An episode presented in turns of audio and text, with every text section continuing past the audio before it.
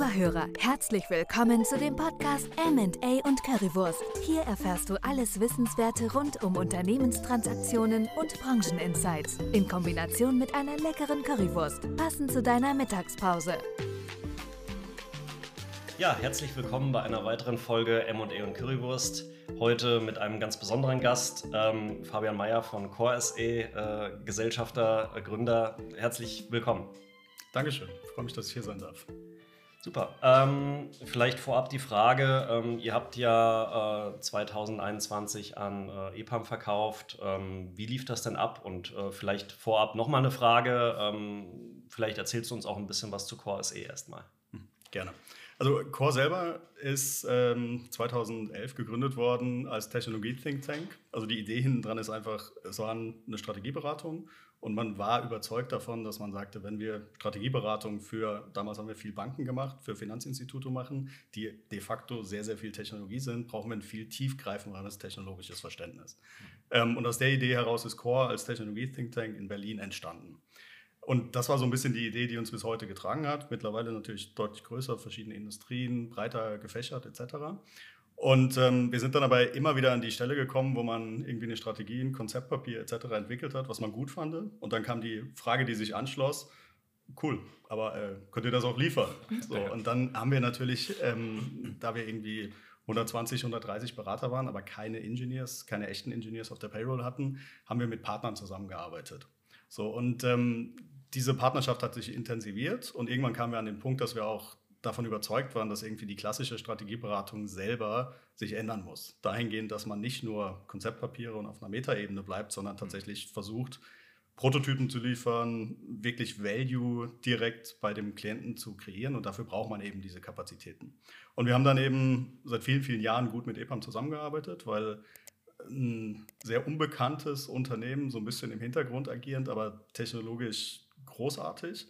Ähm, und haben eben dort mit denen zusammengearbeitet, haben sehr, sehr gute Erfahrungen gemacht und haben uns irgendwann hingesetzt und haben gesagt, das ist eine sehr schöne komplementäre Positionierung, also sollten wir das machen. Mhm. Also sprich, wir haben da jetzt auch keinen großen äh, kompetitiven M&A-Prozess oder etwas gemacht, sondern es war vielmehr diese strategische Entscheidung, das Kalkül, was da hinten dran stand. Ja. Aus unserer Sicht natürlich schade, dass du keinen kompetitiven M&A-Prozess gemacht hast. Ähm, aber vielleicht, äh, also ich finde die, find die Story sehr spannend, also insbesondere, weil ihr ja vergleichsweise jung seid und euch dann schon entschlossen habt, äh, in den Verkauf zu gehen. Ähm, äh, wann war für euch der Punkt klar, dass ihr jetzt aus der Gesellschafterrolle oder aus der Mehrheitsgesellschafterrolle raustreten wollt und sagt, pass auf, ähm, jetzt ist der richtige Zeitpunkt für unsere eigene, äh, für unsere eigene Entwicklung und auch für die, also persönlich und auch für die Entwicklung des Unternehmens, ähm, da das Ruder ja, kurz, kurzfristig aus der Hand zu geben? Also es war wirklich diese feste Überzeugung, dass wir gesagt haben, Beratung selber muss sich ändern und wir brauchen diese, diese entsprechenden Capabilities, dass wir auch Dinge tatsächlich umsetzen und liefern können. Und das kann man bis zu einem gewissen Grad mit Partnern machen. Man kann es aber ganz anders machen, wenn man sozusagen unter einem Dach ist. Und dadurch, dass wir jetzt Bestandteil einer globalen Organisation mit 65.000 Engineers sind, kann man natürlich einfach auf diese Experten direkt zugreifen, wenn wir eben solche Fragestellungen haben. Das war das Rational. Das war, es gab jetzt nicht so diesen, dieses Trigger-Event, dass man gesagt hat, so und jetzt ist der Punkt erreicht, jetzt machen wir es, ja, ja. sondern das war vielmehr eine langfristige Überlegung, wie wir es weiterentwickeln wollten. Natürlich dann, wenn, wenn man die Idee skizziert und dann in die Umsetzung geht, ist es natürlich nochmal was ganz anderes. Das war auch eine sehr spannende Erfahrung, da wir im Vorfeld natürlich als Berater viele Transaktionen gemacht haben, viele große Transformationen gemacht haben. Das jetzt an sich selber zu machen, ist natürlich auch eine ganz andere Erfahrung. Und man sieht da viele Dinge nochmal aus einer anderen Perspektive. Wie, wie lange hat bei euch der äh, Gesamtprozess gedauert? Also von ähm, initialem Gespräch zu MA-Überlegung bis zur Vertragsunterzeichnung? Ähm, wir haben die Entscheidung plus minus an Weihnachten getroffen und äh, hatten waren Glühweinstand und waren so ja. ungefähr und ja. waren durch im Juni. Also wir haben ein halbes okay. Jahr gebraucht. Und ähm, ja, das Ganze war dann während der Hochzeit von Corona, also haben wir auch noch so ein paar kleine Herausforderungen dahingehend gehabt, aber es lief relativ relativ gut. Okay. Mhm. Was waren denn so deine Key Takeaways quasi aus diesem Verkaufsprozess? Oder man lernt ja immer noch mal viel dazu. Also wir erleben das ja auch, wenn wir Gesellschafter, Unternehmer beraten, die dann so ihr Unternehmen verkaufen, die sagen, ach ja, ich weiß eigentlich alles und äh, auf einmal merken die doch in so einem Prozess, man lernt sein Unternehmen ja nochmal aus einem ganz anderen Blickwinkel irgendwie kennen und taucht dann in gewisse Themen nochmal tiefer ein, mit denen man sich vorher eigentlich gar nicht so auseinandergesetzt hat. War das bei dir dann im Endeffekt oder bei euch auch so? Äh, selbstverständlich. Also ich meine, im Rahmen einer Due Diligence hebt man natürlich einige Dinge hoch und guckt hinein, was man jetzt im, mit dem man im täglichen Leben nicht so viel zu tun hat.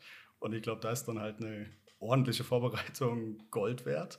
Ähm, und auch, dass man entsprechende Partner an Bord hat, die einen selber kennen, denen man vertraut und die einen helfen, das entsprechend durchzuprozessieren. So, und ähm, daneben, aus meiner Sicht, also jetzt in dieser subjektiven Betrachtung, ist natürlich dieses größere Bild, was willst du eigentlich erreichen und warum machst du es? Und was sind die Dinge, die, tatsächlich, die du am Anfang fixieren musst, damit du dieses Zielbild tatsächlich auch erreichen kannst, dass die ganz essentiell sind. Mhm. Und ich glaube, da ist dann halt auch eine, eine, eine, Diskussion auf Prinzipalebene und in der Ebene, dass du sagst, du willst es so zusammensetzen, wie damit, mhm. damit das was Besseres entstehen kann, die ist, glaube ich, ganz essentiell, dass du dir dafür auch genug Zeit nimmst, etc. Mhm. Wie hat sich für dich dein persönlicher Alltag geändert, jetzt so aus der Gesellschafterrolle kommt, dann äh, auf einmal Teil von einem Konzern zu sein? Nicht so sehr, ehrlich gesagt. Also wir, weil ich meine, wir waren auch vorher operativ im Geschäft. Wir sind auch heute operativ dafür verantwortlich, dass wir Projekte liefern, dass wir Projekte akquirieren, dass wir das, das Unternehmen führen. Ähm, natürlich gibt es da gewisse Einflussbereiche und man hat im Prinzip noch so eine zusätzliche Aufgabe mit irgendwie einer Post-Merger Integration etc. auf dem Schreibtisch. Ähm, aber fundamental würde ich sagen, äh, hat sich nichts geändert, weil wir ja diese Strategie verfolgen, dass wir eben dieses größere Bild skizzieren wollen und dahin arbeiten. Das haben wir vorher schon gemacht, das machen wir jetzt auch. Also ich würde jetzt nicht sagen, dass da irgendwo der Schalter umgelegt wurde. Okay, okay, gut. Ähm, lass uns doch mal auf ein weiteres Thema springen, AI im MA-Prozess. Ähm, wie wichtig schätzt du denn AI auch für uns jetzt in so MA-Prozessen ein und wo denkst du, kann man dort äh, AI auch dementsprechend unterstützend äh, einsetzen? Also der, der MA-Prozess aus meiner Perspektive ist ja ein sehr klassischer und wenig digitalisierter Prozess, immer noch. Ähm, an vielen Stellen, glaube ich, äh, durchaus gerechtfertigt. Also ich meine, alleine wenn man irgendwie einen Notarprozess nimmt, ähm, dann ist das ja noch ein sehr analoges Setup. Und ich glaube, man startet da auf einer sehr niedrigen Basis und hat riesige Potenziale an vielen Stellen. Ähm, was konkret? Also ich meine, wir haben jetzt diesen riesen Hype erlebt im Laufe des Jahres um OpenAI, Generative AI etc., was de facto ja keine neue Technologie ist, weil wir AI seit vielen Dekaden haben, was sich langsam entwickelt, was jetzt einfach mit, ähm, mit OpenAI nur sehr, sehr einfach zugänglich ist und damit irgendwie man, man sieht und kann subjektiv erleben, was man da für Möglichkeiten hat. So, wo sehe ich Potenziale? Ich würde fast sagen in allen Bereichen. Also sei es jetzt irgendwie, wenn man Targets versucht zu identifizieren und den Markt zu analysieren, kann man Sentiment Analysis automatisch machen und kann irgendwie schauen, in welche Richtung sich das entwickelt. Wenn wir ähm, Verträge skizzieren, also wir hatten eine sehr interessante Diskussion mit verschiedenen, ähm, mit verschiedenen Legals, hm. ähm, die, und ich möchte jetzt niemanden zitieren, aber im Prinzip gesagt haben, naja, das, was mir die AI liefert, ist jetzt nicht so viel schlechter als das, was mir der Associate nach ein oder zwei Jahren liefert. In jedem Fall schneller. Ich muss es auch nochmal überprüfen, aber das muss ich sonst auch und günstiger. So, und ich glaube, da sind natürlich in diesem Setup, also wenn man irgendwie Daten analysieren will, wenn man unstrukturierte Daten überhaupt erstmal analysierbar machen will, etc., da sind, glaube ich, riesige Potenziale und wir stehen erst ganz am Anfang von dem, was dort kommt. So, und dann letztlich ähm, aus einer, weiß ich nicht, Private Equity Perspektive und man spricht über Value Creation, hm. sind da natürlich riesige Potenziale drin. Also wir haben jetzt gerade ein Projekt bei einem, bei einem Unternehmen, wo wir den, das Callcenter irgendwie, das gesamte Callcenter-Konzept überarbeiten. Und da hat man natürlich Möglichkeiten ohne Ende und kann locker 30, 40 Prozent der Kosten rausnehmen, was natürlich in so einem größeren Bild von Value Creation durchaus nicht unerheblich ist. Mhm. Ja. Wie geht ihr denn an so ein Projekt ran, wenn ihr jetzt sagt, okay, jemand möchte euch beauftragen, wir möchten gerne AI in unsere Prozesse integrieren? Wie schaut ihr denn dort erstmal drauf oder was macht ihr vorab für Analysen und äh, was kommt dann im Endeffekt dann auch raus? Also ich glaube, der, der wichtige Punkt ist immer, dass man, glaube ich, diese Technologie so ein bisschen nach hinten stellt, weil das eigentlich ja nur ein Mittel ist oder ein Instrument, um irgendein Businessproblem zu lösen. So, man hat jetzt also aus der Vergangenheit hoffentlich gelernt, dass man das Thema irgendwie das war ja Blockchain. Wenn Blockchain irgendwo drauf stand, war es irgendwie total gehypt. An den meisten Stellen hat es überhaupt keinen Sinn gemacht, dort eine Blockchain einzusetzen. So, und ich glaube, wie gehen wir ran? Wir versuchen, das Unternehmen zu verstehen und zu verstehen, was ist das Business-Rational, der Prozess etc. dahinter. Wo sind irgendwie Kostentreiber drin? Wo kann man die Qualität verbessern? Und dann abzuleiten, wenn wir Technologie einsetzen, was macht Sinn an welcher Stelle? So, und ich glaube, da ist am Anfang diese Vorüberlegung, bevor man auf eine Lösung springt, ja, das ist ganz essentiell. So, der zweite Punkt dann schnell ausprobieren, weil theoretisch drüber sprechen ist ähm, immer, äh, also kann man machen, aber führt typischerweise nicht zu dem besten Ergebnis und dann eher fail fast, schnell etwas ausprobieren, gucken, ob es funktioniert, daraus lernen und dann iterativ vorgehen. Ähm, was wiederum auch so ein bisschen die Kurve schließt zu dem Eingangsstatement, wo wir sagten, Beratung muss sich so ein kleines bisschen ändern dahingehend. Mhm ist ja für viele Mitarbeiter wahrscheinlich auch nicht so leicht, wenn man jetzt sagt, okay, jetzt kommt ein neues Tool, jetzt musst du irgendwie damit arbeiten oder das umsetzen. Also unterstützt ihr dann auch dabei, dass er sagt, er macht dann irgendwie Schulungen mit den Mitarbeitern, wie sie das dann auch richtig dann im Endeffekt einsetzen können? Oder wie sieht es dann in der, in der Live-Phase aus? Absolut. Also dieser Change-Prozess ist, glaube ich, ganz essentiell in, in allen Bereichen. Und ähm, man hat ja viele Untersuchungen dazu. Wenn man sich technologische Entwicklung anguckt, verläuft die ja typischerweise irgendwie exponentiell. Und gerade wenn man es jetzt anguckt, welche Möglichkeiten mit AI sind und wie schnell sich das entwickelt hat, sieht man so eine schöne exponentielle Kurve. Und organisatorische Entwicklungen sind ja typischerweise das Gegenteil davon. Und ähm, das ist aus meiner Sicht in etablierten Unternehmen die größte Herausforderung. Wie kriegt man diese Kurve, die, die typischerweise so verläuft, eher in Richtung einer Geraden? Was muss man dort machen? Und diesen Prozess zu begleiten und mitzunehmen, das ist eine sehr komplexe Herausforderung, weil es eben also die Organisation betrifft, weil es Prozesse betrifft, weil es die Menschen betrifft, weil es Technologien betrifft, etc. Und das ist etwas, was, glaube ich, die Haupttätigkeit ist von dem, was wir sonst begleiten. Hm. Du hattest ja ähm, bei deiner vorherigen Aussage auch gesagt, im M&A-Prozess äh, schlummern noch einige äh, Automatisierungspotenziale oder Potenziale für AI. Ähm, meine, das, das sehen wir äh, an, an, vielen Punkten im Grunde äh, absolut genauso. Was wir ähm, oder was, was ich immer spannend finde, sind so die äh, die Überlegung, die teilweise dann auch Mitarbeiter haben, also nicht nur im M&A-Kontext, sondern du hast auch Verträge angesprochen, auch im rechtlichen Kontext, die schon Bammel haben, ob es jetzt äh, den, den Job, den er jetzt im Investmentbanking ausgeübt wird oder auch auf rechtlicher Seite, äh, ob es den in der Form in, du hast auch in, äh, an einem anderen Punkt das exponentielle Wachstum angesprochen, ob es den in fünf Jahren denn noch so gibt.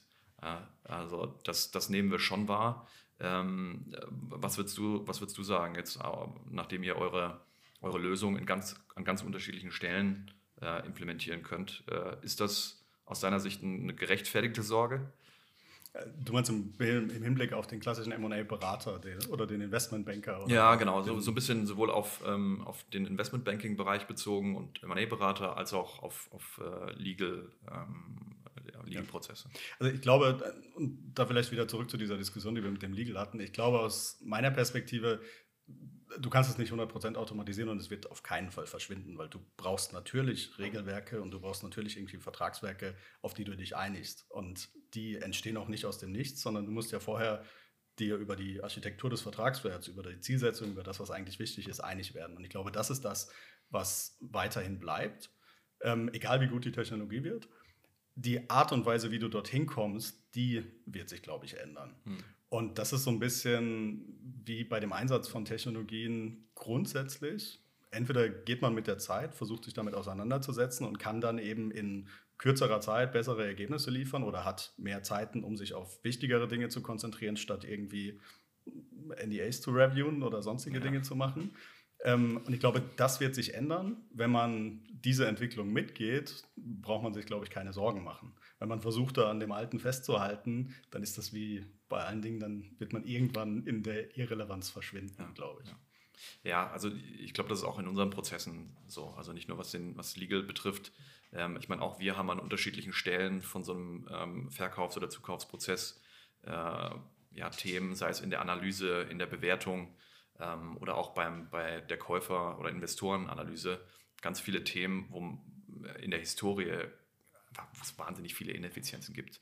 Ähm, und da kann man, glaube ich, schon wahnsinnig viel machen. Aber ich bin auch da bei dir, auch in den Prozessen äh, braucht es am Ende eine, ähm, eine, eine, Einschätzung durch, äh, zumindest stand jetzt mein Standpunkt, äh, durchs menschliche Gehirn. Ähm, und ähm, wie du sagst, auch, auch bei einer individuellen Verhandlung von einem Kaufvertrag, äh, am Ende ist auch der, der persönliche Eindruck oder das persönliche, die persönliche Beziehung zwischen Investor und äh, Verkäufer wahnsinnig wichtig, ja. Und, ohne und wahrscheinlich sogar nicht, wichtiger. Wahrscheinlich sogar wichtiger werden über, ja, über, Zeit. Und diese schöne Analogie ist so ein bisschen, wir haben, also jetzt aus dem Engineering-Bereich wieder kommend, wenn man versucht hat, mit ChatGPT irgendwann mal Code zu debuggen oder zu generieren. Mhm. Unglaublich mächtig. Also man kann im Prinzip mit zwei, drei Prompts eine gesamte Webseite erstellen, die man vorher irgendwie extern generiert hat. Dann kam natürlich sofort der erste Reflex, okay, dann brauchen wir keine Entwickler mehr. Nein, so, weil du brauchst sie ja trotzdem noch, weil es entsteht ja nicht automatisch irgendwie eine brillante Webseite, eine brillante Applikation, eine brillante Software, wenn du nicht verstanden hast, was du da eigentlich tust, wenn du nicht diese Diskussion führst. Nur die Art und Weise, wie du es machst, ist anders. So, ja. und, und der Architekt oder der Ingenieur etc., der dann eben da ist und das schreibt, hat verschwendet weniger Zeit darauf, einen Code zu debuggen oder irgendwie eine User Story zu schreiben, weil er das automatisieren kann, sondern konzentriert sich auf die eigentliche Dinge. Das heißt, die Effizienz steigt, aber die, der Anspruch an die Rolle wird eigentlich höher. Und ich glaube, ähnlich ist das auch in diesem gesamten MA-Prozess. Also da sieht man gewisse Parallelitäten und so wäre auch meine Erwartung, dass dort der Impact ist. Zusätzlich hat man natürlich, also sind wir dann teilweise auch in einem regulierten Umfeld und haben noch ein paar andere externe Abhängigkeiten, wo derartige Dinge natürlich auch erstmal ähm, ja, Eingang finden müssen und die Rahmenwerke angepasst werden müssen unter diesen Möglichkeiten. Und das ist natürlich etwas, was so eine, so eine, so eine Entwicklung eher noch ein kleines bisschen bremst, um, ähm, was aber nicht unerheblich ist, das zu berücksichtigen. Mhm. Ähm, wie stellt ihr denn sicher, dass ihr quasi immer State of the Art, up to date seid? Es gibt jetzt ja wahnsinnig viele AI-Tools, sage ich mal, die neu rauskommen. Und äh, wie selektiert ihr denn dort? Wo, wie stellt ihr sicher, dass vielleicht einige Tools gar nicht sinnvoll sind oder aus eurer Sicht vielleicht eher nicht zielführend, aber andere dann doch wieder, wieder sehr hilfreich sind? Hm. Also als, als Think Tank ist das ja im Prinzip unser tägliches Brot. Irgendwie dabei zu sein, zu sehen, was passiert und auch so ein bisschen zu kuratieren, was macht Sinn, was macht keinen Sinn, wo glauben wir, dass es in eine Richtung geht. Ich glaube, es gibt kein Patentrezept dafür. Das eine ist, dass man eine gewisse Offenheit mitbringt und, eine, und einfach viele Dinge ausprobiert. Ähm, das zweite ist, dass wir natürlich diesen Diskurs mit einzelnen Experten mit verschiedenen Gruppen führen, wo man dann einfach Thesen diskutiert, wo man irgendwie eine These hinlegt und dann die auch verifiziert, falsifiziert. Und es ist dann auch, also man lernt auch viel, wenn man dann einfach mit einer falschen These reingeht. So, und der dritte Aspekt ist, glaube ich, dass wir versuchen, relativ nah dann auch an, an den verschiedenen Startups, Unternehmen dran zu bleiben und da dann eben ähm, äh, auch mit involviert zu sein, weil, das, weil man dort an der Stelle eben auch relativ viel lernen kann. So, und das ist so, glaube ich, die, die Dreifaltigkeit von diesem Think Tank, dass wir versuchen, dort eben on top of things zu bleiben und irgendwie dort auf der Projektseite dann natürlich den besten Mehrwert für unsere Klienten wiederum liefern zu können. Ja. Mhm. Wer ist für euch ein klassischer Kunde? Ähm, klassischer Kunde. Äh, ich mache viel in der Finanzindustrie selber. Mhm. Das ist nicht die einzige Industrie, wo wir unterwegs sind. Der klassische Kunde ist, kann eine klassische Großbank sein, wie wenn wir jetzt hier aus dem Fenster gucken, kann auch ein, ein Fintech oder ein, äh, eine Neobank etc. sein. Da sind wir relativ offen. Aber es sind typischerweise eben Industrieunternehmen, die aus der, aus der Branche kommen und dann gewisse Dinge umstrukturieren wollen. Wir haben eine große Transformation, wir wollen neue Technologien einsetzen, wir wollen irgendwie Synergien heben etc. Wir arbeiten teilweise auch mit Private Equities zusammen, wenn es dann darum geht, ähm, eine Einschätzung auf eine Technologie, auf ein Target, äh, auf ein Geschäftsmodell zu bekommen. Auch im Zuge Oder, der Due Diligence dann. Sogar, genau, im oder? Zuge der ja, Due Diligence. Also klassisch ist es so ein bisschen eine Mischung aus Tech und Commercial Due Diligence, ja. würde ich sagen, als auch später dann bei der Value Creation. Mhm. Ähm, wo siehst du denn oder wo seht ihr den aktuellen Stand der Entwicklung der AI-Tools? Also sind wir da auf dem Peak? Sind da schon relativ viele Themen abgedeckt oder kommt da noch ganz, ganz viel in naher Zukunft oder wie? Wie schätzt ihr so den, den Entwicklungsmarkt gerade, gerade aktuell ein? Also ich glaube, wir sind im Moment auf dem Peak des Hypes. Also es ist ja jetzt so der, der absolute Hype, wo jeder, wo es in jeder Munde ist und wo man irgendwie auf der ähm, Hauptversammlung zählt, wie oft der Vorstandsvorsitzende Gen AI in den Mund nimmt und daraus versucht abzuleiten. Ähm, was aus meiner Perspektive typischerweise ein Indikator ist, dass die tatsächliche Entwicklung jetzt anfängt weil ich glaube, dass dieser Peak dann relativ schnell irgendwie oder der Hype relativ schnell wieder, wieder abnimmt. Ähm, und interessant wird es dann aber in der Anwendung, weil wie gesagt, aus meiner Perspektive hat, sind da sehr, sehr große Potenziale drin. Mhm. Die erschließen sich aber nicht aus der Technologie alleine, sondern aus der, aus der Anwendung der Technologie in verschiedenen Business-Kontexten. Mhm. Und da wiederum stehen wir, glaube ich, noch sehr, sehr am Anfang. Ähm, und dann eben abhängig von der Industrie, weil wenn wir in einer regulierten Industrie sind, wie gesagt, sind die Rahmenwerke einfach noch gar nicht bereit dafür. So, und da wird einfach, glaube ich, noch ein bisschen Zeit ins Land gehen, bis die Spielregeln definiert sind, was in welcher Form und wie auch ähm, tatsächlich anwendbar ist. Ich finde es immer ganz schön, dass man in letzter Zeit so viele E-Mails bekommt, äh, bei denen man sieht, dass die von ChatGPT geschrieben worden sind. Ist das bei dir auch so? Ja, ja, absolut. Ja, absolut. ja naja, spannend. Ähm, ich habe da, ähm, also jetzt so ein bisschen mit Blick auf, auf eure aktuelle Ausrichtung, äh, vielleicht nochmal auch nach vorne. Ähm, ihr seid ja aktuell noch, noch intensiv mit an Bord bei Core-EPAM. Ähm, Blick nach vorne, was ist einerseits die, die strategische Ausrichtung, die ihr für die nächsten Jahre dort vorhabt und wie sieht deine persönliche dann auch aus? Also wir sind Hat man da beim Verkauf schon, also zum Verkaufszeitpunkt schon einen Plan? Da vielleicht, noch kurz.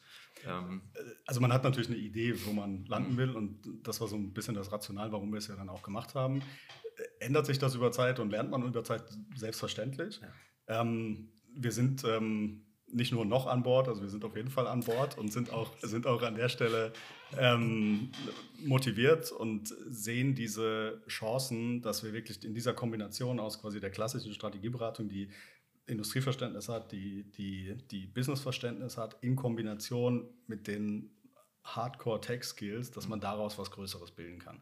Und die Idee ist im Prinzip diese Kombination im Markt zu bringen und damit Wert für Kunden zu bringen. Und das ist so, das ist dieses, dieses Bild, was wir haben, was wir verfolgen und wo wir die nächsten Jahre auch sehr, sehr intensiv dran arbeiten werden.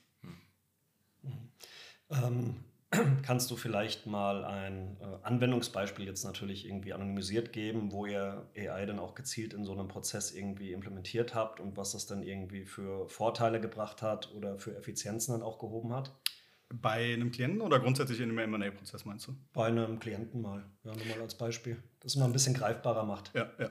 Also wie gesagt, ich, eins der größten Potenziale aus meiner Sicht, und das ist so das Offensichtlichste, ist quasi im klassischen Software Development Lifecycle, weil man dort tatsächlich sagen kann, weiß ich nicht, über den Daumen gepeilt, 30 Prozent mehr Effizienz ist drin. Mhm. Das heißt, wenn man überlegt, wie man Applikationen weiterentwickelt, wie man Software, wie man Code generiert etc., hat man dort wirklich große Möglichkeiten. Das Zweite, was ich vorhin kurz angesprochen habe, ähm, Kundeninteraktionskanäle, Callcenter etc., hat man heute Möglichkeiten, die extrem simpel sind und eine viel, viel bessere Möglichkeit liefern, als man eine Automatisierung von einem Callcenter vor ein paar Jahren hatte, wo man deterministische Modelle hatte mit einem Robot Process Automation etc. Das, was man kennt, wo man dann irgendwie Antworten kriegt und denkt, hm, okay, anstrengend kann ich jetzt irgendwie zu dem Klient, äh, zu dem, zu dem Agent durchgestellt werden.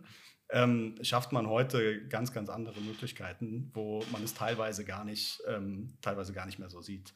Und ähm, gibt es ja auch durchaus interessante Entwicklungen, wo ich glaube, Google war es, die jetzt vor kurzem ein Modell vorgestellt haben, wo man die Textvorlesung so gemacht hat, dass dort Versprecher und Pausen und sonstige Dinge eingemacht sind, dass man gar nicht mehr merkt, dass es tatsächlich irgendwie maschinengeneriert ist. Und ähm, ja. Ja, das ist cool. Also das wäre dann vielleicht doch was für unsere Prozesse und die Verhandlungsführung, wenn man die Versprecher und die Pausen mit einbaut. Ja, genau.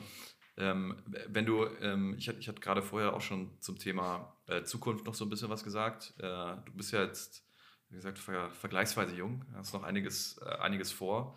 Ähm, spielt für dich über deine, ähm, ja, sag mal jetzt operative Tätigkeit bei Core auch persönlich das Thema Invest Investments eine, eine, Rolle? Also, dass wir auch schaut, wo können wir ähm, andere Startups supporten oder andere Geschäftsmodelle äh, dort entsprechend unterstützen? Ja, ähm, also es ist natürlich ein sehr spannendes Thema, sowohl aus der beruflichen Perspektive, weil es hilft, so ein bisschen an der Zeit zu bleiben, und aus der anderen Seite aus persönlicher Motivation, weil äh, gerade diese Anwendung von Technologien und Startups und so weiter ist natürlich ein sehr faszinierendes Umfeld. Und ähm, ich persönlich habe in zwei, drei, vier kleinere Startups mit investiert ähm, und bin da auch sehr happy, das begleiten zu können und zu unterstützen. Und äh, das, macht mir, das macht mir schon großen Spaß. Ja. Ähm, vielleicht noch eine letzte abschließende Frage. Ähm, wie siehst du denn die Entwicklung AI in Bezug auf MA? Also was können wir da zukünftig noch alles so erwarten oder was kommt da zukünftig auch auf äh, äh, Olli und mich dann gegebenenfalls zu? Worauf, worauf können wir uns einstellen?